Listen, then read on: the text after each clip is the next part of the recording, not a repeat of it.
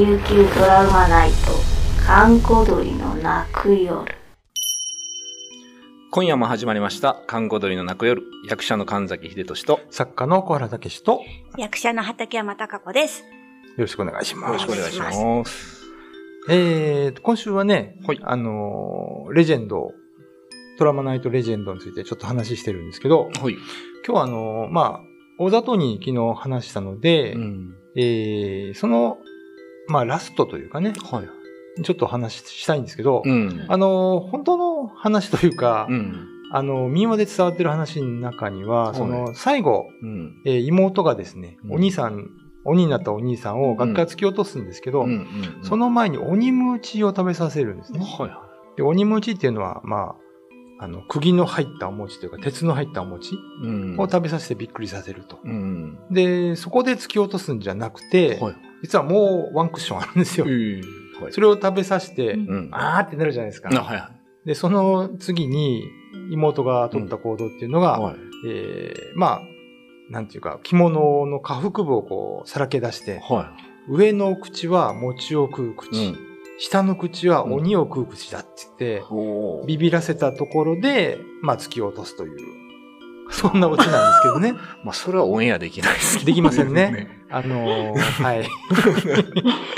ええ、すごいですね。それでもう落ちちゃうってことですね。そうなんで、あのーこれ実はすごい重い重大な意味があって、うん。あのー沖縄にはその、まあ、女性信仰っていうのがあるんですね。あ、はいはい。えっ、と、もともとおなり神といって、うんえっ、と、王様の妹様が聞こえ大きになって、うんで、それ、が、まあ、はいお兄さんより力が強いと。あで、沖縄はやっぱり女系の家族が多くて、まあ、そういう信仰が多いんですけど、はい。田舎に行くと、うん。えっ、と、山からですね、うんマジムンが火を投げてきたりするんですよ。深いやんばるの山とか、南部の山もありますけど、で、それをどうするかというと、うん大抵はシーサーを立てて、うん火芸師というのをするんですけど、うん。あの、崩廃というものもあるんですよ。ほうはい。崩廃っていうのは、えっ、と、木の家とかを建てて、はい。でそれを燃やして、で、男の人が周りで、崩廃、崩廃って言って、こう、回るんですね。で、崩廃の意味は、はいえーまあ、簡単に言うと助韻なんですよ。あで、それを大声でで連呼しながらっていう、標準語で言ったら捕まるんですけど、これはあくまで民族学的なことですからね、実際にまあ、でもさ、田舎の風習って結構そういうところに繋がってるの多いですもんね。だからそれも、まあ女性崇拝魔除けなんですよね。へだから沖縄のそういう信仰の中にはこう、女性が強い。ー女性の方が霊力があるみたいな、まあ信仰があります。まあ、日本でもアマテラス大神ってあれ女性そうでですすよね。よね。うん神ですもんね。女性神ですけどね。まあ沖縄もね、あの女性を働かせて寝てる男性が多いですけどね。お酒飲んでね。お酒の。そこは改善していきたいなと思っておる今日この頃でございます。はい。じゃあ、続きはウェブということで、えー、や神崎秀俊と、小原武史と、畠山貴子でした。実際多いですよね、寝てる男性ね。そうですねそうね。あの、この間、その、島区さらし。はい。で、僕、えーっとね、出口優子さんと、はいあの、夫婦役でえー出てて、まあ、娘は、えーっとね、僕の姉の娘を預かってるみたいな。で、ちょっとここが、山下さんと仲が悪いみたいな設定なんですよ。で、こう、こう、わーって揉めてて、喧嘩してる間に事故に遭うっていうシーンがあるんですけど、うん最初僕が車を運転する予定で、出口さんが横に喧嘩するってやったんですけど、僕が20年車乗ってなくて、で実際やりながらやるって言ったから、これ危ないなっていう話になって、実事故る。そう、事故さん本当に。本番は優子さん運転してもらって、はい僕はこう横で。あ聞いててでもその方がいい。うんで、喧嘩してるのを、まあまあまあって収めてるっていうのが、結果的にすごい沖縄っぽいなって話で確かにね。僕女の人が運転して、男の人が乗ってるみたい確かに。な、ぽいって言われました。なんかね、僕今でも覚えてるんですけど、あのー名護の方でお店やってた知り合いがいてね。まあ、うん昔ますけど、いろいろ。あのーおおか奥さんがこうカウンターに出てるんですよ。うんで、旦那さんはって見たら、後ろにね、なんか畳のちょっとした部屋があって、そこでテレビ見て、こう、酒飲みながら、こう、なんか寝っ転がって、寝てるんですよね。いつ行ってもそれだったから、聞いたんですよ、ある日。はい。なんかいいんですか？なんか旦那さん働いてないけど、つったら。いいんだよって。そのうち捨てるからって言って、本当に離婚しましたね。やばいやばい。リアル、リアル怖い話でしたね。コシさんもまあ女性ですけども、女性と男性、沖縄ではどっちが強いと思います？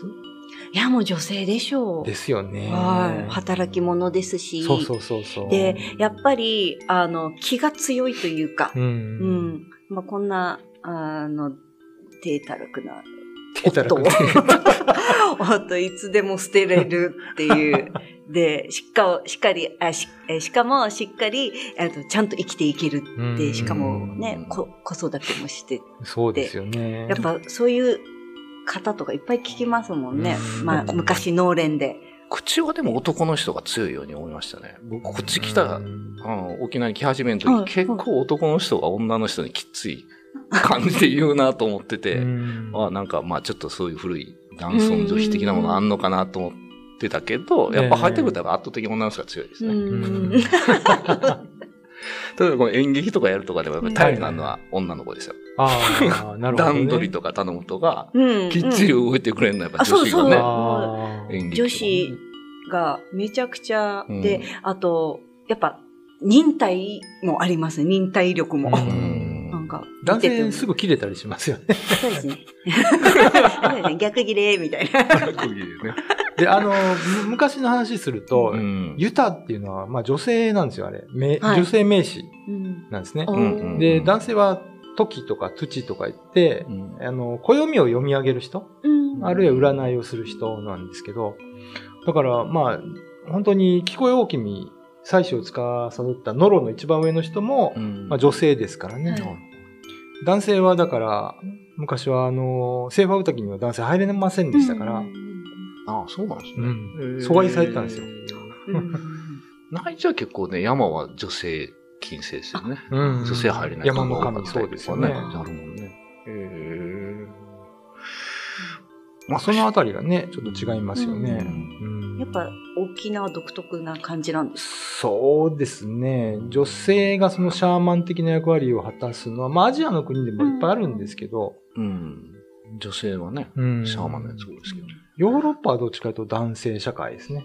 うーん。女性はあの魔女とか、ああ。ちょっと能力あるんだけど、どね。社会からこう滑され舌したちゃうみたいに。場所に行って、うん。というのが多いですけど、うん。うん。でもなあれ、なんだっけ、日本古事記でしたっけ、うん。あの、国を作るときにあ、最初女性から声かけて失敗してみたいな。えー あ、あるんですよ。なんかこう、あれなんだっけ、なんかの柱を回って、うんうん。じゃあ国を作るかみたいな話を女性からすると、なんかちょっと、ね、違う国ができてしまって、やっぱり男性から言わないといけないみたいなのがあるんですけど、うなんかああいうのもなんかあるのかなと思ってるんですけどね。まあ、あと、皆さん知ってますけど、卑弥呼っていうのは女性ですからね、最初にね、うんそうですね。うん指導者になった。うんまあ、沖縄もやっぱり女性が強いからね。それでうまくいってるんだと僕は思ってますけどね。うん。まあでもそうですね。やっぱり女性が強い方がうまくいくと思います。うん何かと。本当ですね。大丈夫ですか？お二方。大丈夫ですか？まあ、あのーバパパパワーバランスというかバね。ランスいいでしょ。2対1でちょうどいい。ということで、えーと、どうなんです女性信仰のお話ということでいいですかね。女性は強い。というお話で、岡本太郎も言ってます。えー今夜のお相手は神崎仁と、小原武史と、畠山貴子でした。YouTube のチャンネル登録高評価 Twitter のフォローよろしくお願いしますポッドキャストも配信中詳しくは概要欄まで。